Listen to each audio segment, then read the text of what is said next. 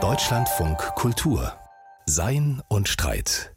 Und wir bleiben zum Jahreswechsel bei Fragen der Zeit oder vielleicht dieses Mal des Zeitmanagements.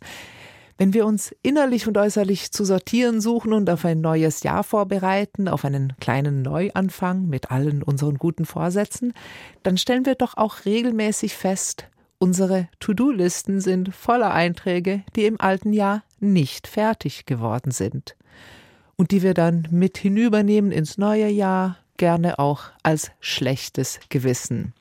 Was aber, wenn wir uns dem Zwang zum Fertigwerden müssen entziehen könnten? Das fragt sich David Lauer in seinem philosophischen Kommentar. In wenigen Stunden wird das alte Jahr zu Ende gehen.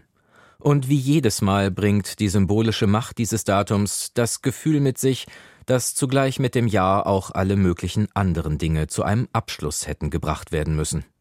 Nur, dass die Dinge nicht zu Ende gebracht worden sind. Sie sind nicht fertig geworden. Die To-Do-Liste des neuen Jahres wird geschrieben, und mit einem gewissen Ohnmachtsgefühl stellt man fest, dass sie zur Hälfte aus Einträgen besteht, die schon auf der Liste des vergangenen und vorvergangenen Jahres standen. Dieses Gefühl des nicht fertig geworden Seins, vielleicht auch des nicht fertig werden Könnens, ist eine ganz eigene Spielart des Ungenügens an sich selbst. Es lähmt, weil man unfertige Dinge nicht loslassen mag und weil sie einen nicht loslassen. Wenn sie einem nicht früher oder später einfach entrissen werden, wie Matheklausuren am Ende der Bearbeitungszeit, so bleiben sie einfach liegen. Eine Weile noch starren sie uns anklagend an, all die angefangenen Renovierungen, halb aufgeräumten Schränke, unfertigen Fotoalben, abgebrochenen Fitnessprogramme, nicht weitergehörten Hörbücher. Dann werden sie von Kübeln neu zu erledigender Aufgaben verschüttet und bevölkern fortan wie Untote unser schlechtes Gewissen. Dem Gefühl des nicht fertig gewordenseins zu entrinnen ist so schwer, weil der Imperativ des Fertigwerden müssens so tief in die westliche Idee des praktisch rationalen Handelns eingelassen ist. Diese Idee verkörpert sich in dem Habitus, den der Anthropologe Claude Lévi-Strauss in seinen großen Kulturvergleichen den Ingenieur nannte. Der Ingenieur handelt planerisch. Vorab und als erstes setzt er sich sein Ziel. Sein ganzes Denken und Tun folgt der Form der Finalität, des Ausgerichtetseins auf ein Ziel und Endpunkt. Und dieser Punkt umfasst nicht nur, was zu tun ist, sondern auch bis wann es getan zu sein hat. Klug plant und verfertigt der Ingenieur sodann die bestmöglich geeigneten Mittel zur Erreichung seines Ziels und vollendet es.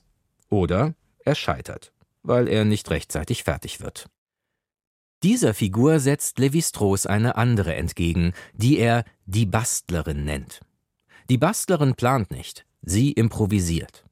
Statt im Vorhinein all die Mittel zu beschaffen, die sie zur Vollendung ihres Plans benötigt, behilft sie sich pragmatisch mit dem, was gerade zufällig zur Hand ist. Dieses Zurechtbasteln bezeichnet Levi-Strauss als Bricolage. Und vielleicht würde es uns helfen, nicht nur das Beschaffen von Mitteln, sondern auch das Setzen von Zielen in der Haltung der Bastlerin anzugehen.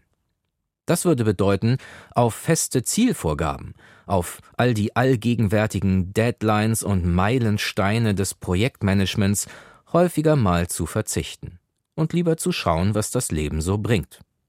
Gefragt wäre nicht Zielstrebigkeit, die sich permanent an Hindernissen abarbeitet, sondern Offenheit und Geschmeidigkeit.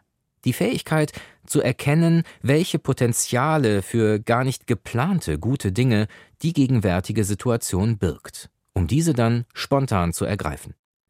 Vielleicht sollten wir wieder mehr versuchen, nicht nur die Feste zu feiern, wie sie fallen, sondern auch die Arbeiten zu erledigen, nicht wie und wann wir es uns vorgenommen haben, sondern wie und wann ein glücklicher Zufall die richtigen Werkzeuge, Helfer, Sachkundigen und freie Zeit vorbeischickt. Dann verspürten wir seltener die drängende Unrast, dass wir noch tausend Dinge zu erledigen haben, und würden häufiger verblüfft feststellen, dass dieselben Dinge sich ganz im Vorbeigehen erledigt haben. Wir könnten das noch nicht fertig sein als offene Möglichkeit statt als Makel betrachten. Life is what happens to you while you're busy making other plans. sang John Lennon. Let it happen.